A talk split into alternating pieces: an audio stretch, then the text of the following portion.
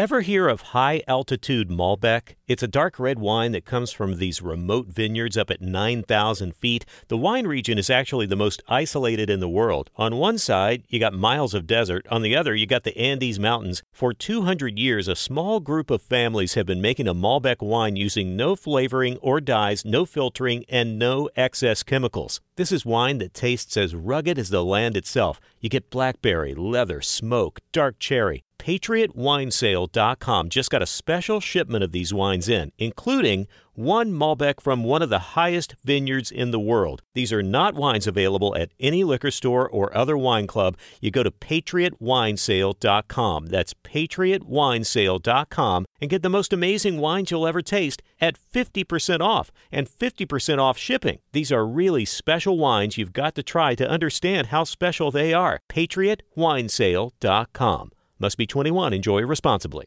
Looking for a brew unique to you? Find it at Kroger. Discover distinctly different chameleon organic ground coffee with flavors like Guatemala and Dark and Handsome. They're so organic, so sustainable, and so good. Visit Kroger today to get yours. La Biblia dice: Si oyeres hoy su voz, no endurezcáis vuestros corazones. Escuchar el Evangelio y continuamente rechazarlo es como escupir en la cara del Dios Todopoderoso que dio a su Hijo unigénito para que usted y yo podamos ser salvos.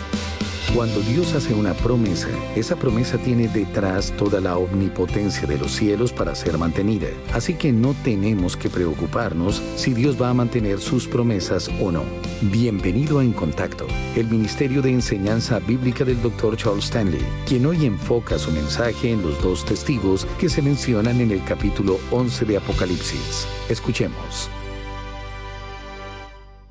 Permítanme comenzar diciendo esto, Dios es un Dios que mantiene su pacto, es decir, que cumplirá todas las promesas que nos ha hecho. Por consiguiente, quiero que pensemos en eso mientras comenzamos este capítulo 11 de Apocalipsis.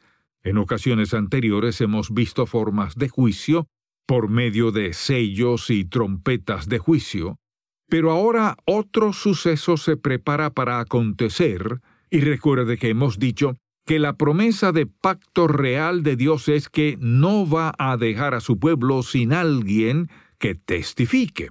Nunca ha habido un momento sobre la faz de la tierra en que Dios no tuviera un testigo. Incluso, si usted recuerda, cuando venga el arrebatamiento y toda la iglesia sea llevada, Dios sella a 144 mil judíos y los envía alrededor del mundo a toda lengua, tribu y nación a enseñar y predicar la palabra de Dios. Cuando usted va una y otra vez al Antiguo Testamento, encuentra que siempre que hubo gran destrucción, dejaba un remanente para que le fuera testigo. Escuche lo que nos dice en Apocalipsis 11.3. Y daré a mis dos testigos que profeticen por mil doscientos sesenta días, vestidos de silicio. Y luego nos dice lo siguiente en el versículo 4. Estos testigos son los dos olivos y los dos candeleros que están en pie delante del Dios de la tierra. Estos dos testigos serán enviados por Dios en estos días finales, en la última mitad de la gran tribulación, justo cuando el mundo esté en completa oposición a todo lo relacionado con el Señor. Simbolizan la luz de Dios en este mundo de oscuridad. Luego sigue hablando de este tema en el versículo 5 y 6. Si alguno quiere dañarlos, sale fuego de la boca de ellos y devora a sus enemigos. Y si alguno quiere hacerles daño, debe morir él de la misma manera. Estos tienen poder para cerrar el cielo, a fin de que no llueva en los días de su profecía, y tienen poder sobre las aguas para convertirlas en sangre y para herir la tierra con toda plaga cuantas veces quieran. Tal pareciera que estos dos testigos serán al menos durante el tiempo que el Señor así lo desee, invencibles. pues nos dice que nadie podrá hacerles daño y que aquellos que lo intenten pagarán con su propia vida. Y luego nos dice lo siguiente en Apocalipsis 11:7.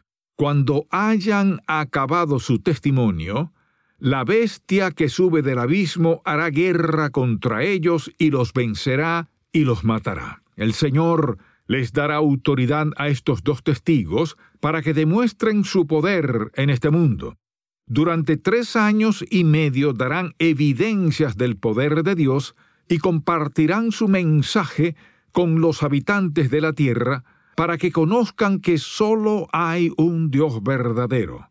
Pero cuando ese tiempo termine, su misión habrá sido completada, y se le dará autoridad al anticristo para que los mate. Leamos lo que nos declara en Apocalipsis 11, versículos 8 y 9. Y sus cadáveres estarán en la plaza de la grande ciudad que en sentido espiritual se llama Sodoma y Egipto, donde también nuestro Señor fue crucificado, y los de los pueblos, tribus, lenguas y naciones verán sus cadáveres por tres días y medio y no permitirán que sean sepultados. ¿Por qué harán esto?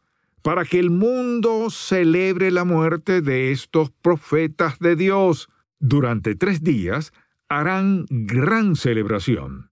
Y esto es lo que nos dice en Apocalipsis 11:10, donde nos declara lo siguiente y los moradores de la tierra se regocijarán sobre ellos y se alegrarán y se enviarán regalos unos a otros, porque estos dos profetas habían atormentado a los moradores de la tierra. La gente va a estar deseosa de que mueran estos dos testigos, porque ellos expondrán sus placeres y serán una permanente convicción de pecado ante el mundo entero. Realizarán obras sobrenaturales. Nadie podrá negar que se trate de algo sobrenatural, y aun cuando lo intenten muchas veces, no podrán matarlos. Querrán deshacerse de ellos de alguna manera. Se podría pensar que la gente respondería diciendo, bueno, estos hombres tienen algún poder sobrenatural, deben venir de parte de Dios. Pero esto muestra la increíble maldad que existe en el corazón del hombre. No le importa lo que ve. Algunos dicen, bueno, muéstrenme un milagro y aceptaré a Cristo. No, no lo aceptará. Si usted necesita un milagro para creer en Jesucristo, olvídelo. Cuando Jesucristo vivió en esta tierra, realizó muchos milagros. ¿Y qué hicieron? Ellos le encontraron una explicación diferente y finalmente lo crucificaron. Y hoy, cuando los hechos milagrosos ocurren a nuestro alrededor, siempre tenemos alguna interpretación racional para ellos. Si Jesucristo viniera hoy y llevara a todos los cristianos al cielo, les garantizo que cada presentador de radio o televisión en el mundo daría una descripción distinta de lo que en verdad ocurrió. Tal vez algo relacionado con el espacio exterior o dirían que sucedió algo inusual, pero que todo volverá a la normalidad. Darían una explicación. Todo el mundo lo verá y lo que va a suceder es lo que la Biblia dice, que ellos van a estar tan felices, tan encantados de que estos hombres hayan muerto a causa de la obra impresionante que harán, que las personas se van a enviar regalos unos a otros. Notemos lo que sucede a continuación, de acuerdo a lo que nos dice en Apocalipsis 11, versículos 11 y 12. Pero después de estos tres días y medio entró en ellos el Espíritu de vida enviado por Dios, y se levantaron sobre sus pies, y cayó gran temor sobre los que los vieron, y oyeron una gran voz del cielo que les decía, Subid acá. Y subieron al cielo en una nube, y sus enemigos los vieron. Estas personas habían desafiado a Dios al atacar a sus testigos, pero el Señor es fiel con los que le sirven Y al leer estos versículos pudiéramos llegar a pensar que los que vieron ese suceso se convencieron de que esos dos hombres habían sido enviados por Dios, pero no será así. No creyeron al mensaje de esos testigos, ni tampoco cambiaron de parecer al ver las señales y prodigios que obraron durante esos tres años y medio, ni tampoco al verles resucitar y ascender al cielo. Se regocijarán con su muerte pero no depositarán su confianza en Dios al verles volver a la vida y subir al cielo. Escuchen lo que sucederá después. Leamos ahora Apocalipsis 11, versículos 13 y 14. En aquella hora hubo un gran terremoto y la décima parte de la ciudad se derrumbó, y por el terremoto murieron en número de siete mil hombres, y los demás se aterrorizaron y dieron gloria al Dios del cielo. El segundo ay pasó. He aquí el tercer ay viene pronto. Como consecuencia de ese terremoto y de los muchos que murieron, las demás personas darán gloria a Dios. Esto no significa que cambiarán su corazón hacia el Señor, lo que sucede es que le darán gloria porque tienen miedo por todo lo que sucederá. Ese es el segundo de los tres ayes. Y entonces sonará la séptima trompeta. Hagamos un recuento rápidamente de las demás trompetas que ya hemos mencionado.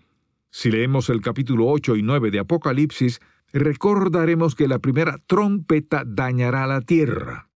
La segunda dañará el mar. La tercera dañará el agua dulce.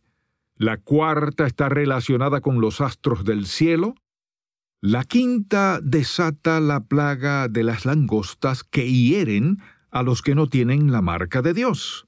Y la sexta abre paso a los 200 millones jinetes que matarán a un tercio de la población que aún esté viva en ese momento.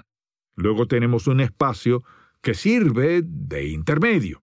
Y a partir del versículo 15 se nos habla de la séptima trompeta. El séptimo sello dio paso a las trompetas del juicio, y de igual manera esta séptima trompeta dará paso a las copas del juicio. También hay un interludio entre las trompetas y las copas, solo que esta vez es uno más largo que el anterior. Leamos Apocalipsis 11, versículos 15 al 17. El séptimo ángel tocó la trompeta y hubo grandes voces en el cielo que decían, Los reinos del mundo han venido a ser de nuestro Señor y de su Cristo, y Él reinará por los siglos de los siglos. Y los veinticuatro ancianos que estaban sentados delante de Dios en sus tronos se postraron sobre sus rostros y adoraron a Dios, diciendo, Te damos gracias, Señor Dios Todopoderoso, el que eres y que eras y que has de venir, porque has tomado tu gran poder y has reinado. Este pasaje nos habla del regreso de Cristo a este mundo y de ese momento en el que comenzará a reinar desde la tierra. Esto es lo que nos dice en el versículo 18 y 19. Leamos. Y se airaron las naciones, y tu ira ha venido, y el tiempo de juzgar a los muertos, y de dar el galardón a tus siervos los profetas, a los santos, y a los que temen tu nombre, a los pequeños y a los grandes, y de destruir a los que destruyen la tierra. Y el templo de Dios fue abierto en el cielo y el arca de su pacto se veía en el templo y hubo relámpagos, voces, truenos, un terremoto y grande granizo. ¿Por qué creen que termina esta porción de la Biblia hablando del templo de Dios y del arca del pacto? Porque una vez más nuestro Señor declara a su pueblo que cumplirá sus promesas. Algunas personas se equivocan al pensar que todos los judíos creen en Dios y en las enseñanzas de la Biblia. Hay muchos israelitas que han venido a ser tan incrédulos hacia los asuntos del Señor como lo son la mayoría de los gentiles. Pero nuestro Padre Celestial siempre ha enviado testigos a su pueblo. y durante ese último periodo de tiempo también hará lo mismo. Aunque respeta la voluntad del hombre, hará todo lo que esté a su alcance para proclamar a la nación de Israel que solo existe un Dios verdadero y su nombre es Jehová, solo hay un Mesías y su nombre es Jesucristo, el Hijo de Dios. Ahora, amable oyente, si usted nunca ha confiado en Jesucristo como su Salvador, quiero que piense en algo. Usted tiene que desafiar a la verdad.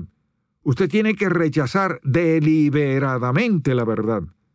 Usted tiene que desafiar todas las evidencias de que hay un Dios. Tiene que negar y rechazar todas las evidencias de que Jesucristo es el Mesías. Cuando usted se fija en la vida de los creyentes y ve lo que les está pasando y sabe que han confiado en Jesucristo como su Salvador y dice, bueno, yo no creo todo eso entonces usted tiene que desafiar la verdad de la realidad, tiene que huir de la palabra de Dios, usted tiene que rehuir de la convicción de que existe un Dios y en poco tiempo su mente se corromperá hasta el punto de que no tendrá ningún deseo, ningún anhelo de buscar a Dios incluso en su desesperación.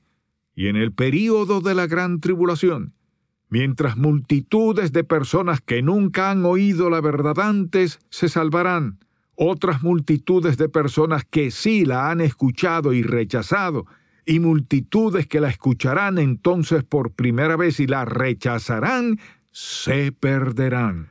Sus mentes estarán cegadas por su odio, su amargura, su animosidad hacia cualquiera que tenga algo más que ellos y de seguro hacia el soberano Dios. A ciencia cierta, ellos lo odiarán y lo despreciarán, incluso hasta su último aliento, porque esa es la condición de un corazón que está depravado delante de Dios. Por eso la Biblia dice, si oyeres hoy su voz, no endurezcáis vuestros corazones. Escuchar el Evangelio y continuamente rechazarlo es como escupir en la cara del Dios Todopoderoso que dio a su Hijo unigénito para que usted y yo podamos ser salvos. Y no solo eso, sino que cada día envía a nuestra vida alguna persona algo que oímos, algo que vemos, alguna evidencia de su presencia en la vida de otros, y sin embargo, muchos se mantienen lejos de Él y lo desafían. ¿Se imaginan lo que sentiremos cuando estemos ante la presencia de Dios? Una vez que seamos confrontados con su omnisciencia, su santidad y justicia, no creo que podamos decir mucho. No me imagino que alguien pueda emitir palabra alguna para tratar de defender aquello que es evidente por la luz de Dios. ¿De qué manera podríamos defendernos al ser confrontado por la omnisciencia, la santidad y la justicia de nuestro Señor? Solo Él conoce todos los detalles de nuestra vida y es santo y justo para aborrecer nuestros pecados. De hecho, sabemos que aún nosotros los creyentes estaríamos perdidos de no ser por la gracia de nuestro Padre Celestial. ¿Qué es entonces lo que una persona debe hacer para llegar al infierno? Puede que algunos crean que no hay nada que tengan que hacer para ir a ese lugar de perdición, pero se equivocan. Lo único que tienen que hacer es ignorar las oportunidades que Dios les ha dado de reconocer el amor que tiene hacia ellos. Puede que llegue el día en el que rechacen a Cristo por última vez, pues no sabemos cuándo será la última oportunidad que tenemos para reconciliarnos con el Señor. Y cuando eso suceda no habrá nunca más ninguna oportunidad de salvación. Así que, ya sea que usted solo tenga 16 o tenga 76 años de edad, de igual manera debe tomar una decisión por Cristo lo más pronto que pueda. ¿Qué es lo que realmente importará cuando nuestro corazón lata por última vez? ¿Acaso será la cantidad de dinero que tengamos en nuestras cuentas de banco, o cuántos amigos tenemos, o la posición social que hemos alcanzado? Por supuesto que no. Lo único que importará será si hemos aceptado a Jesucristo como nuestro Salvador personal. Amable oyente, ¿sabe qué es lo que debe hacer? Debe tomar esa decisión hoy si es que ya no lo ha hecho anteriormente. Debe decidir si va a continuar ignorando la oportunidad que Dios le da de venir a ser su hijo y de ser salvo, o si va a reconocer que solo en Jesucristo hay salvación y vida eterna. Es por eso que deseo preguntarle, ¿cómo describiría su relación con Cristo? ¿Acaso puede afirmar que es su Salvador personal y el Señor de su vida? Oremos. Padre, te alabamos y te adoramos en este día. Nos entristecemos al observar la manera en la que el mundo te desafía en nuestros días. Mucho más aún nos afligimos al leer estos pasajes de la Biblia que hoy estudiamos, los cuales nos indican que millones de personas te rechazarán aún en los tiempos finales de la gran tribulación. Muchos perecerán lejos de ti a pesar de todas las oportunidades que has dado y que darás durante este último periodo que vendrá sobre este mundo antes de que vengas a reinar por mil años. Hoy te suplico que seas con los que aún no han tomado una decisión de salvación por tu Hijo Jesús. Permite que no pospongan ese paso ni un minuto más. Permite que reconozcan que te necesitan desesperadamente y que sin ti no pueden continuar adelante. Todo esto te lo pedimos en el nombre de tu Hijo amado Jesucristo. Amén. Gracias por escuchar En Contacto, el Ministerio de Enseñanza Bíblica del Dr. Charles Stanley. No hay límite a las riquezas que vienen de aceptar a Cristo como Salvador. Escuche más acerca de este tema en la edición para hoy de Un Momento con Charles Stanley. Si desea adquirir el mensaje de hoy, Los dos testigos, el cual forma parte de la serie El Rey Venidero, estudio sobre Apocalipsis, llámenos al 1-800-303-0033 dentro de los Estados Unidos y Puerto Rico o visite encontacto.org. Jesucristo, al revelarse como el Mesías, proclamó que había venido al mundo para hacernos libres. Cuando aceptamos a Jesucristo como nuestro Salvador, las cadenas que nos ataban se rompen y somos verdaderamente libres. Acompáñenos en nuestro estudio de un año, Libertad en Cristo, y disfrute de la vida abundante para la cual Jesucristo vino a liberarnos. Para más información, visite en contacto.org diagonal libertad. Nuestro marcalibros de oración Libertad le ofrece una oración para la mañana y otra para la noche, con pasajes bíblicos que le animarán a orar sin cesar. Este marcalibros gratuito le recordará que aunque usted no controle su día a día, la oración puede guiar su camino. Es imposible comenzar o terminar bien el día sin orar. Si desea solicitar el suyo y otro para regalar, visite en contacto.org diagonal gratis o llame al 1 800 303 0033 Dios promete suplir cada una de nuestras necesidades. Escuche más acerca de este tema en la edición para hoy de Un Momento con Charles Stanley. Quiero hablarles acerca de la riqueza que posee cada creyente, aunque muchos de ellos ni siquiera lo saben. Es como si alguien, el día en que usted nació, hubiera puesto 10 millones de dólares en su cuenta, pero no le dice nada. Usted vive en el mismo lugar toda su vida, llega a los 75 años, está en el hospital muy enfermo, y esa persona llega y le dice, ¿sabes que por todos estos años has tenido 10 millones de dólares en el banco? Quiero decirle de algo mucho mejor que eso. Dios ha depositado en su cuenta una riqueza que nunca disminuirá ni desaparecerá. Nadie la puede quitar y escuche bien, es una riqueza que no se agota. Si usted ha sido salvo, esta riqueza suya. ¿Y cuál es esta riqueza? Pregunta usted. Efesios 1, versículo 3 dice, Bendito sea el Dios y Padre de nuestro Señor Jesucristo que nos bendijo con toda bendición espiritual en los lugares celestiales en Cristo. Quiere decir que usted no tiene nunca va a tener necesidades para las que Dios no le haya suplido con anterioridad. Dios no solo le ha provisto para sus necesidades, sino que también le ha dado dones y privilegios, ha depositado muchas cosas buenas en su cuenta, solo tiene que aceptarlas por fe.